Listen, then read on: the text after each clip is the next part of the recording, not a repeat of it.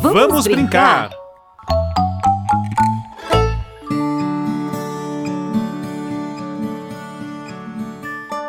Olá, tudo bem? Eu sou Marcelo Abud, mas pode me chamar de Cello, e este é o podcast Vamos Brincar, uma iniciativa da Sésamo, organização sem fins lucrativos que há mais de 50 anos contribui para que as crianças cresçam mais fortes, inteligentes e gentis. Isso mesmo, eu sou a Valquíria Brite, a Val. Estarei junto com o Cello e nossos convidados conversando sobre como as crianças podem aprender a cuidar da saúde. E para começar nosso papo, vamos acompanhar o que algumas famílias têm a nos contar sobre os cuidados com seus filhos.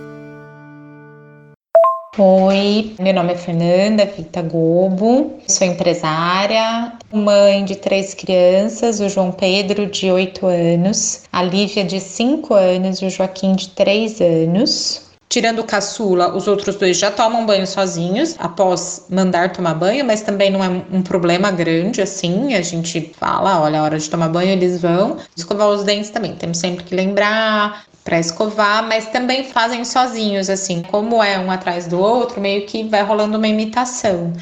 Meu nome é Edna Artuso, eu fui mãe aos 45 anos, depois de 20 anos de tentativas e muita esperança. A educação de trigêmeos nesse aspecto da higiene infantil assim é bem complexa porque são demandas concomitantes. Então eu precisei desenvolver algumas estratégias para fomentar a questão da independência, da autonomia e depois dando acesso aos objetos, o banquinho de elevação no banheiro, para que eles pudessem ter acesso à escova de dente, à torneira, à toalha, ao sabão. E desde muito pequenos, o hábito de lavar as mãos, eu acho que foi muito básico, desde o início, quando eles começaram a ir para a escola. Então, chegava da escola, lavava a mão, ia é, se alimentar, lavavam as mãos. Nossa, que histórias interessantes! Inspirados nesses relatos, vamos convidar você, que também tem criança pequena, a refletir com a gente sobre essa coisa tão importante que é o aprendizado de hábitos saudáveis.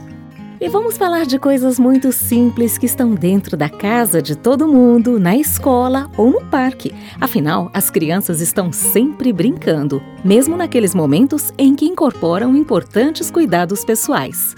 Verdade, Val.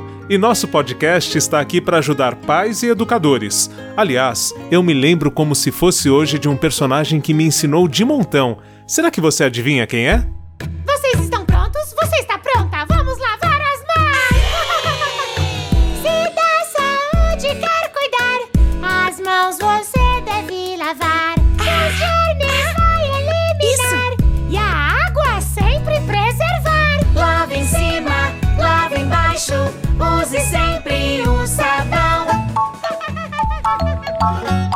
Caramba, Marcelo Elmo! Eu gostava tanto que quando era criança fiz um desenho dele e coloquei na parede de casa. Pois é, a inesquecível Vila Sésamo.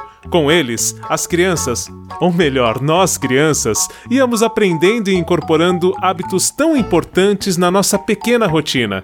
Que legal que as crianças de hoje também podem aprender com eles. É verdade, com muita alegria, diversão e carinho, do jeito que vamos conduzir este podcast.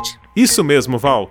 E nessa nossa estreia, vamos falar com a Júlia Tonchinski, diretora de Educação e Impacto Social da Sésamo Brasil, e com a Damares Maranhão, consultora do Instituto Avisa Lá Júlia é educadora e Damares enfermeira. Elas vão contar um pouco de como a gente pode falar sobre o tema cuidados pessoais com crianças pequenas. Bem-vinda, Júlia! Em primeiro lugar, como a gente deve começar a abordar esses assuntos, ainda mais em tempos de coronavírus? Pois é, nunca se falou tanto sobre a importância de lavar as mãos, de limpar o nariz ou de tossir da forma correta como se tem falado atualmente. Mas eu acredito que esses assuntos são muito importantes e precisam ser tratados com as crianças desde pequena, não apenas durante as pandemias e epidemias. Isso porque o que as crianças aprendem na primeira infância até os seis anos é o que elas levam para a vida toda. Quem sabe se o cuidado pessoal fosse valorizado como um conhecimento fundamental, um conhecimento importante, muito dos dilemas, dos problemas que a gente tem enfrentado atualmente seriam resolvidos de uma forma mais fácil, porque a população saberia os procedimentos básicos de lavagem correta das mãos, por exemplo. E como os pais podem ajudar as crianças, Júlia? Até aproximadamente os 5 anos, a criança está desenvolvendo a coordenação motora e precisa sim de acompanhamento para realizar os procedimentos corretos. Conforme ela vai crescendo, a gente vai incentivando e motivando de uma forma gradual, para que ela vá conquistando essa autonomia nas tarefas de cuidado pessoal. O ponto que eu queria chamar a atenção é a organização da rotina junto com as crianças, não o adulto organizando para a criança, mas em parceria. É importante reforçar essa ideia de organizar a rotina junto com elas, para que elas saibam em que momentos precisam lavar as mãos, escovar os dentes, tomar banho. E por último, é a interação entre os adultos e as crianças. A construção da autonomia não é deixar a criança cuidar de si sozinha. O adulto precisa observar, fazer junto, repetir as etapas e sempre valorizar o que a criança está conquistando, para motivá-la a ir além. Porque muitas vezes a tendência é mostrar apenas aquilo que a criança está errando, que ela não sabe ou ainda não consegue fazer sozinha. Errar faz parte do aprendizado e por isso o adulto não deve se antecipar, oferecendo ajuda antes da criança solicitar. Acho que neste momento todos já perceberam a importância de lavar bem as mãos para afastar os vírus e outros germes. Mas o que são germes, afinal? Vamos escutar a Damares? Os germes têm germes do bem, que não precisam e nem a gente conseguiria manter longe de nós, porque a gente precisa deles, às vezes, para manter a nossa saúde. E tem os germes que a gente chama do mal, que causam doenças. Então, esses que causam doenças, para quais a gente não tem como se defender, não tem anticorpos, a gente precisa diminuir o número deles. A gente nunca consegue eliminar todo, mas a gente vai diminuir bastante se a gente lavar a mão várias vezes ao dia, é, após ir ao banheiro, antes de comer, depois de assoar o nariz, quando chega em casa. E no caso daquelas famílias que sofrem com a falta d'água? Existem substâncias químicas, por exemplo, o álcool, que foi transformado em gel para não causar incêndio, né? Embora ele também pode ser inflamável. Mas também nessas regiões precárias pode ser que o álcool gel não seja acessível ou uma criança menor de dois anos não deveria usar álcool gel, porque ela vai levar o olho, ela pode aspirar, e aquilo é álcool. Se ela respirar demais, ela também tem uma certa intoxicação. Então, eu vi numa situação que eles tinham umas garrafinhas com um pouco de sabão líquido e um pouco de água. Não tinha água na torneira, mas eu esfregava aquilo na minha mão. As soluções possíveis vai ter que ser pensado para cada região, para cada situação. Uma dificuldade que muitos pais trazem para a gente é com relação à limpeza do nariz. Criança não gosta de assoar o nariz, não é, Damares? Que dica você pode dar para os pais e cuidadores? O nariz, na criança maior, quatro anos, três anos, eu já vou mostrando o espelho e vou ensinando para ela como faz. O que a gente não deve é ir lá e limpar o nariz da criança sem falar com ela, porque é uma invasão ao corpo dela, porque ela assusta. Ela tem que aprender com a sua delicadeza também de ir lá e falar: vamos limpar o nariz. E depois ela olha no espelho e a gente vai ajudando ela no movimento para não passar o papel assim para o lado, espalhando o catarro para a face, mas naquele movimento de fechá-lo dentro do papel. E se esse nariz continua constantemente escorrendo, primeiro eu preciso dar mais água para essa criança, porque a água ajuda esse catarro a diluir e ele ser deglutido, ir embora e não ficar escorrendo. Eu posso lavar esse nariz com soro fisiológico, morno. Damares Maranhão, muito obrigado por falar com a gente. E avisa lá para todo mundo brincar com a Sésamo. A partir de agora, também aqui no nosso podcast. E você, Júlia, tem alguma dica de como os adultos podem ensinar esses hábitos para as crianças?